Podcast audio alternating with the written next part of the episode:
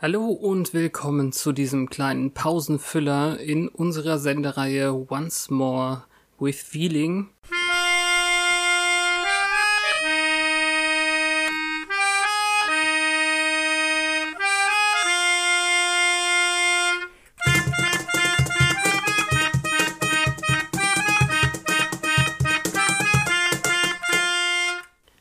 Ich bin Fabian und heute mal alleine hier weil ich es einfach nicht hinbekomme, mit Petra einen gescheiten Aufnahmetermin für die nächste Buffy-Folge zu finden, die wir besprechen müssten.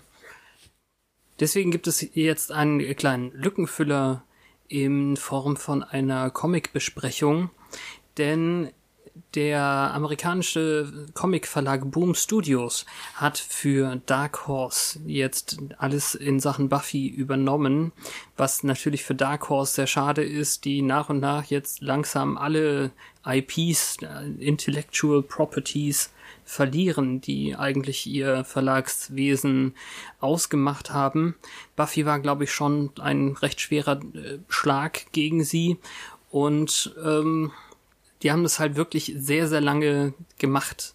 Das ist ja seit der achten Staffel Comics bei Dark Horse gewesen, die jetzt, glaube ich, mit Staffel 12 irgendwann zu Ende gegangen ist. Und ja, interessant ist es insofern, weil diese Boom Studios Reihe von Buffy ein echter Reboot ist.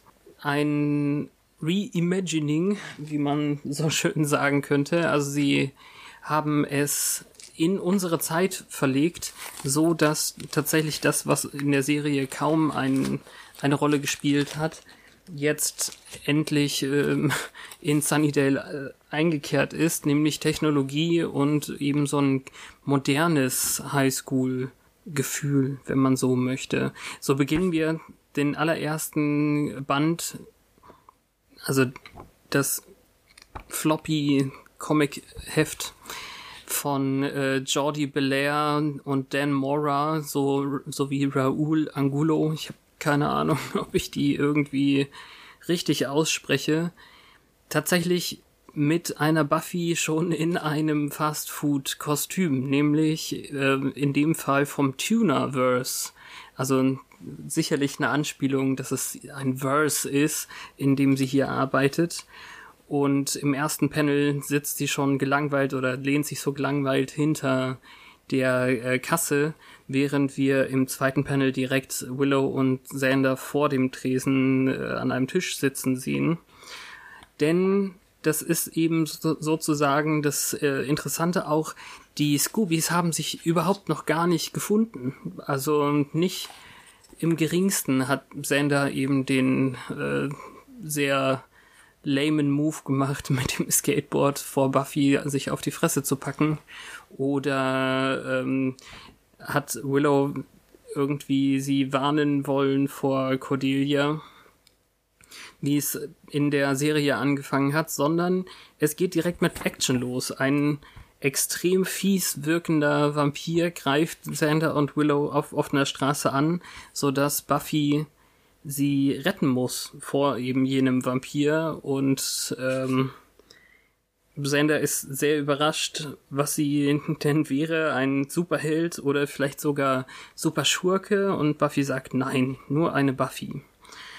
Und man ist hier sehr modern, so wird zum Beispiel tatsächlich äh, der Sinnspruch, in jeder Generation gibt es eine Jägerin, so umgeformt, wie es im Amerikanischen jetzt äh, gang und gäbe wird, dass man von they, also dem Plural sie, äh, spricht, um es geschlechtsneutral zu halten tatsächlich. Da könnte ich mir vorstellen, kann es ganz spannend werden, wenn wir vielleicht tatsächlich mal von einem Jäger auch erfahren, was ganz ungewöhnlich wäre.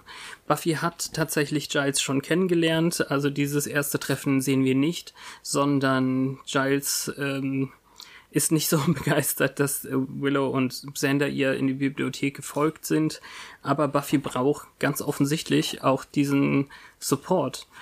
Und ähm, das was das irgendwie, wie gesagt, interessant macht, ist, dass sie ganz viele Sachen auch eigentlich schon aus den verschiedenen Staffeln sich zusammenklauben und hier schon zusammenführen.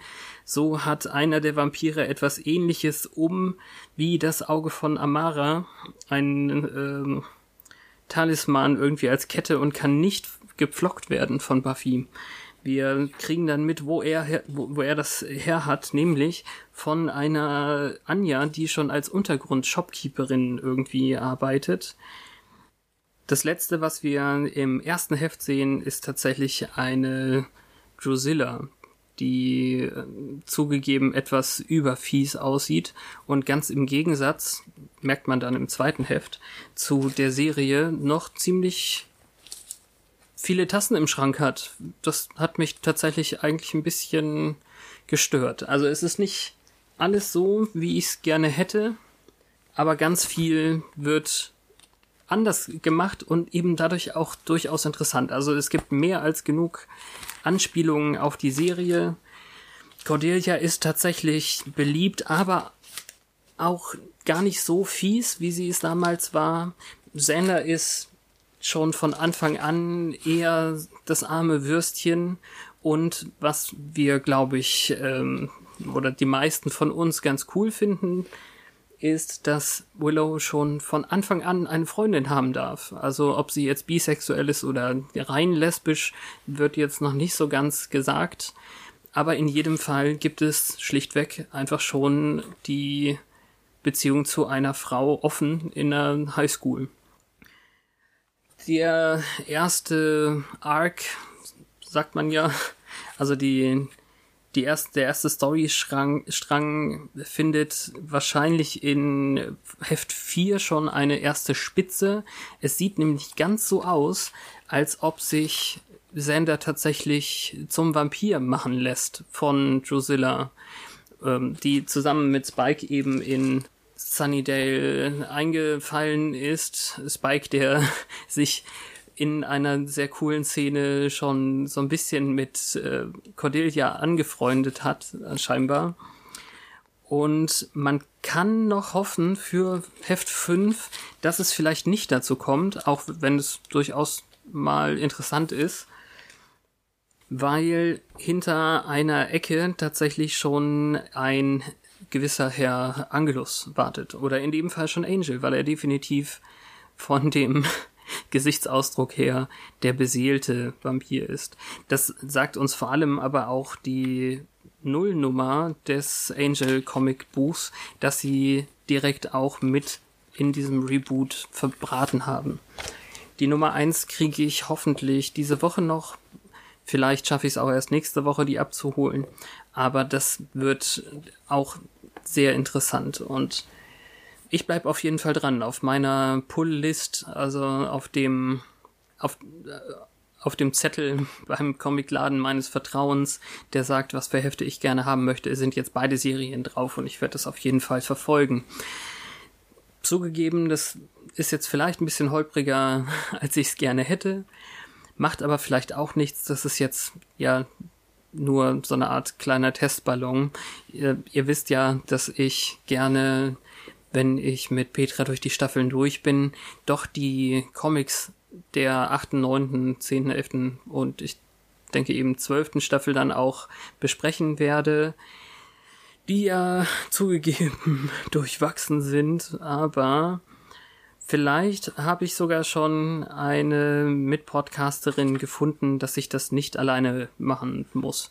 Da werde ich noch in weitere Verhandlungen treten dazu.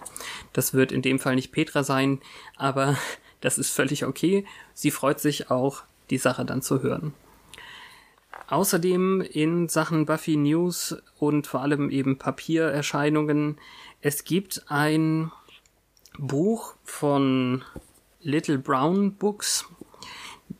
In dem Fall geschrieben von einer äh, Carolyn Nowak, das so eine Art Mischung von Gregs Tagebuch und Buffy ist, was befremdlich wirkt, finde ich, aber für uns Buffy Liebenden auch viel Gutes birgt irgendwie. Also ich habe das Gefühl, dass dieser Comic für jüngere Leser im Wish-Universum, also das, was eben äh, damals Anja mit dem Wunsch von Cordelia erschaffen hat, sozusagen, spielt, wo nämlich Buffy mit Joyce zusammen, als sie zwölf Jahre alt ist, nach Cleveland, Ohio zieht. Und wir wissen ja, dass in Cleveland auch ein Höhlenschlund ist.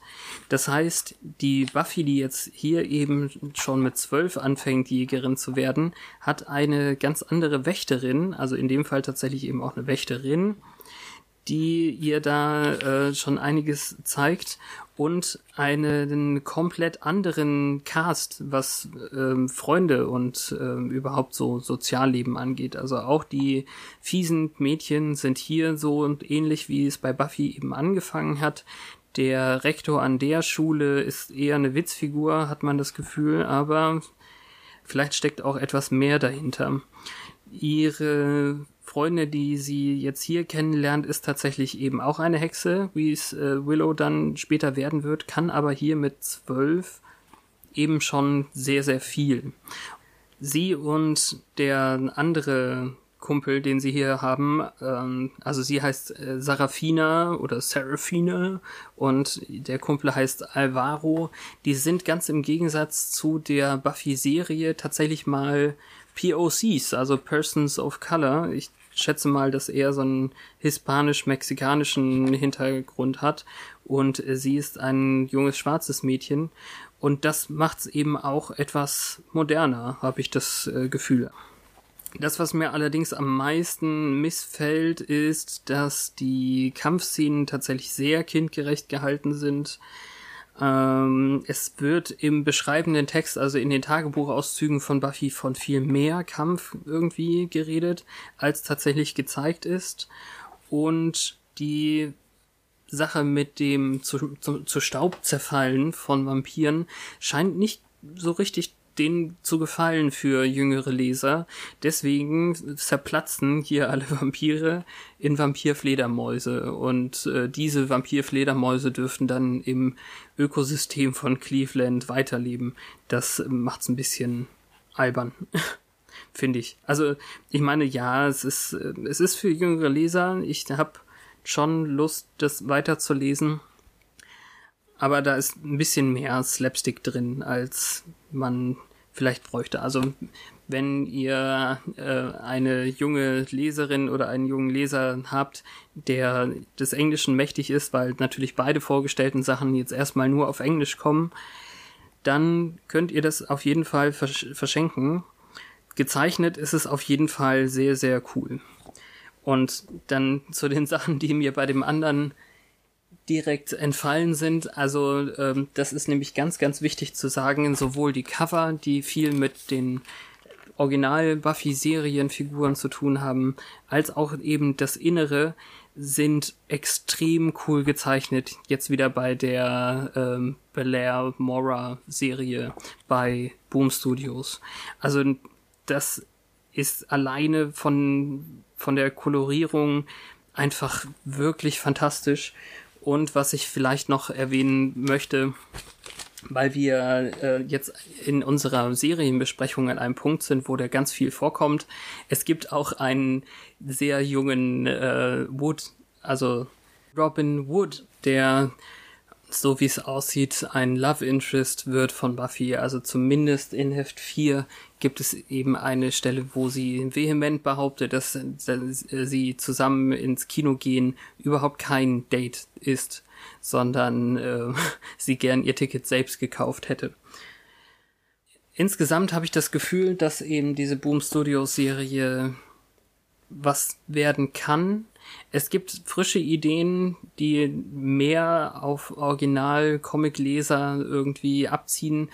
So zum Beispiel ähm, entfesselt Spike aus Versehen in ähm, Anjas Shop einen alten Fledermaus-Dämon, der offenbar so eine Art Gefährtentier für die Jägerin ist. Also zumindest sagt Giles das, dass dieses Monster schon immer der Jägerin irgendwie diente. Und so hat Buffy dann wahrscheinlich in Heft 5, 6 und keine Ahnung folgenden dann äh, ein, ein riesiges Vampir-Fledermaus-Reittier, um in der Nacht äh, vielleicht auch fliegend auf Streife zu gehen. Das hört sich ein bisschen bekloppt an, vielleicht, aber es funktioniert auf den Seiten des Comics sehr, sehr gut, weil der schon ein bisschen dümmlich redet und aber auch süß irgendwie. Buffy kämpft eben am Anfang gegen ihn, weil er erstmal also versucht Spike äh, platt zu machen, äh, brüllt eben auch rum, ich werde alle Vampire vernichten oder so. Aber Buffy sieht nur die Kollateralschäden und äh, möchte eben das Schlimmste verhindern, zum Beispiel eben, dass äh, Cordelia zu Schaden kommt und kämpft gegen diese große Fledermaus, die dann eben sagt, warum, Jägerin, kämpfst du gegen mich? Wir sind doch Freunde zusammen gegen das Böse. Naja. Ihr könnt uns gerne Kommentare dalassen, ob ihr diese Comics auch angefangen habt oder ob das absolut nichts für euch ist.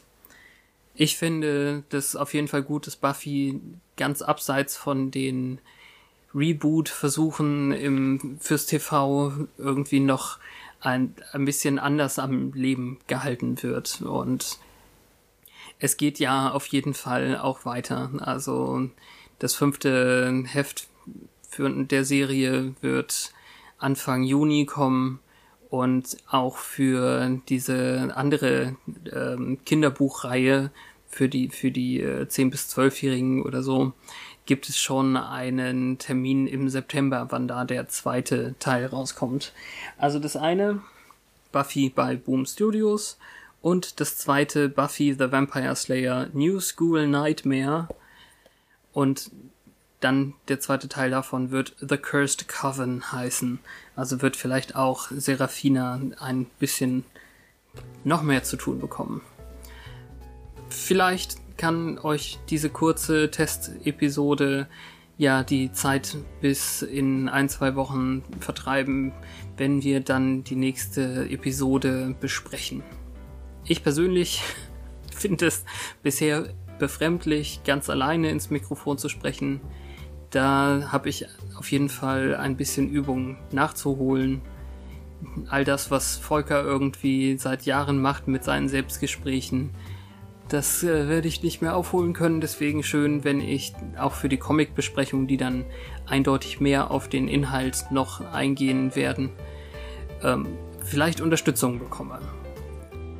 Deswegen die beiden Sachen habe ich auch bei Volker im Selbstgespräche, im Zwiegespräch in der neuen Folge mit Heiko erwähnt. Hier noch ein bisschen spoileriger und in die Tiefe. Könnt ihr natürlich auch reinhören, da haben wir über ganz viel gesprochen, was uns im ersten Halbjahr jetzt äh, am meisten beschäftigt hat, eigentlich. Wir hören uns dann demnächst, wenn es wieder heißt Once More aufs Ohr.